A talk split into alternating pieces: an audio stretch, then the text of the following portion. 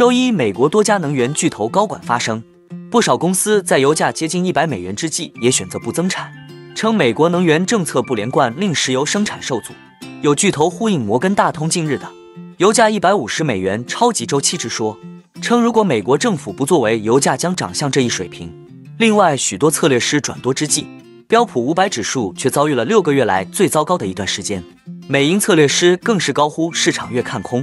美股年底反弹可能更大。最后，我们观察到，尽管日元继续贬值，但害怕日本真的下场干预，日元空头开始小心翼翼。每日陷入一年半以来最窄月度交易区间，那日元到底走弱到什么程度，当局才会干预呢？哈喽，大家好，欢迎来到我的财经老师说，带您用宏观经济解读世界金融市场。如果您也有不动产买卖相关问题，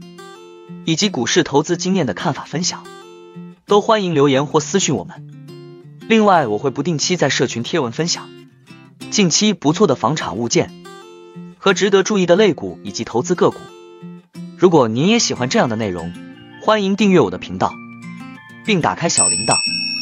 这样才不会错过最新的影片通知哦。那我们就开始今天的节目吧。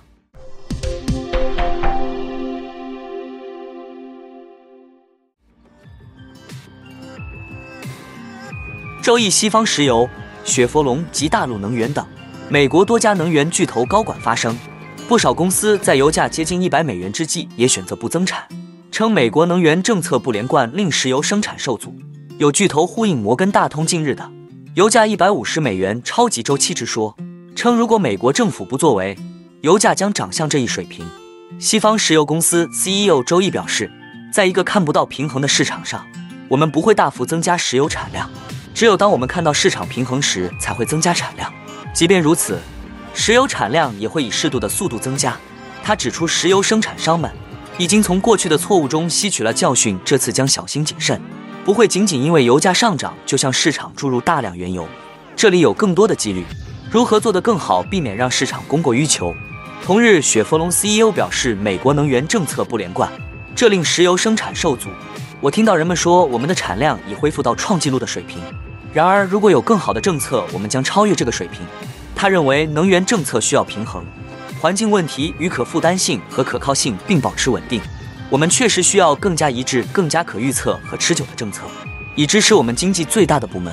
也是我们持续拥有全球竞争力的最大单一杠杆。近日，摩根大通高呼原油超级周期回归，预言油价将飙升至一百五十美元，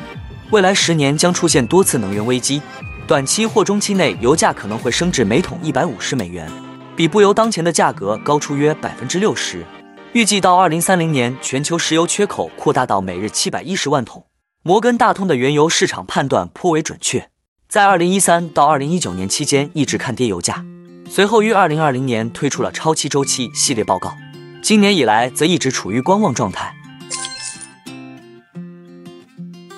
对许多华尔街策略师来说，今年又是打脸的一年，他们历来以看多著称。且今年大部分时间都在表示，美国股市将在二零二三年收低，但事实却恰恰相反。标普五百指数在上半年上涨了百分之十六。随着美股越涨越凶，许多策略师纷纷转多，并成为乐观派，而他们的转向正好赶上标普五百指数遭遇六个月来最糟糕的一段时间。美国银行和法国兴业银行最近都上调了对标普五百指数二零二三年的年终预期。预计该指数将分别向四千六百点和四千七百五十点回升。就连富国银行也预计，标普五百指数将跃升至四千六百点，然后在今年年底再次回落。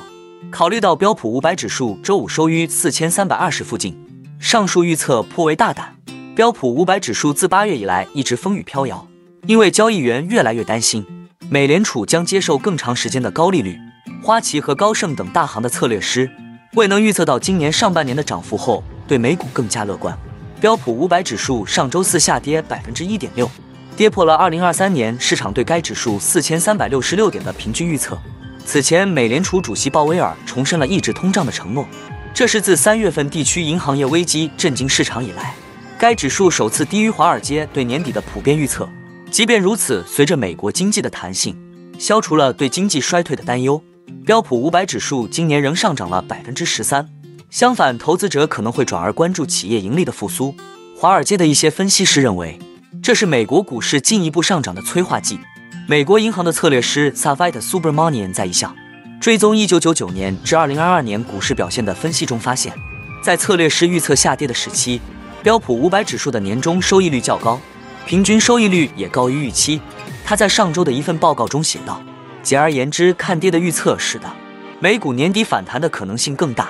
Subramanian 曾正确预测2022年股市将出现抛售，他是今年第一批转为看涨的预测者之一。他上周再次上调了自己的预测，称宏观周期指标、估值和仓位都发出了积极信号。随着 IPO 市场重新开启，近期将有大量新股上市，标普五百指数将触及四千六百点。然后在年底前再次回落至四千四百二十点。与此同时，法国兴业银行的策略师也对此持类似的乐观态度。他预计到今年年底，标普五百指数将触及四千七百五十点。然后在消费者支出紧缩和商业环境恶化的情况下，到二零二四年年中回落至三千八百点。他在给客户的一份报告中说：“换句话说，我们近期保持看涨，尽管二零二四年可能会出现紧张情绪。”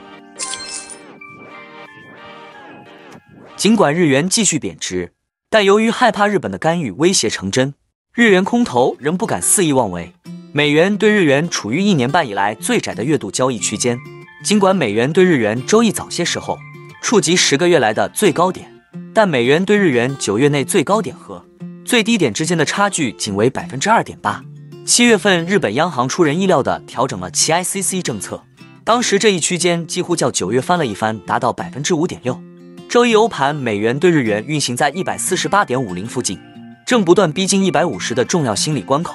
尽管日美两国之间巨大的利差推动了日元贬值，但日本政府官员的多次警告使日元空头不敢继续大张旗鼓做空。上周五，日本央行维持其负利率和 ICC 政策不变。日本央行行长植田和男说，背景没有太大变化，这打消了人们对该央行将在年底前退出负利率的猜测。植田和南周一发表的讲话也未能对日元产生任何直接可见的影响。他表示，工资和通胀的可持续性存在很大的不确定性，因此实现日本央行百分之二的通胀目标，并同时实现工资增长的目标尚未出现。日本首相岸田文雄上周表示，日本将保持高度警惕，并对汇率的过度波动采取必要行动。日本财务省最高汇率官员神田真人表示，他正与美国同行保持密切联系。并补充说，双方都认为过度的汇率变动是不受欢迎的。澳大利亚国民银行策略师周一在一份研究报告中写道：“如果日本央行和财务省一致，不希望看到美元对日元进一步升值，新一轮干预的可能性越来越大。这一行动旨在为日本央行政策转变的条件得到确认之前争取更多时间。”那我们今天的节目就先分享到这里。你也喜欢用宏观经济看全球投资的机会吗？如果你也喜欢这样的内容，记得帮我点赞以及订阅分享，YouTube 的大数据就会再推荐类似的影片给你哦。那我们下一支影片见了，拜拜。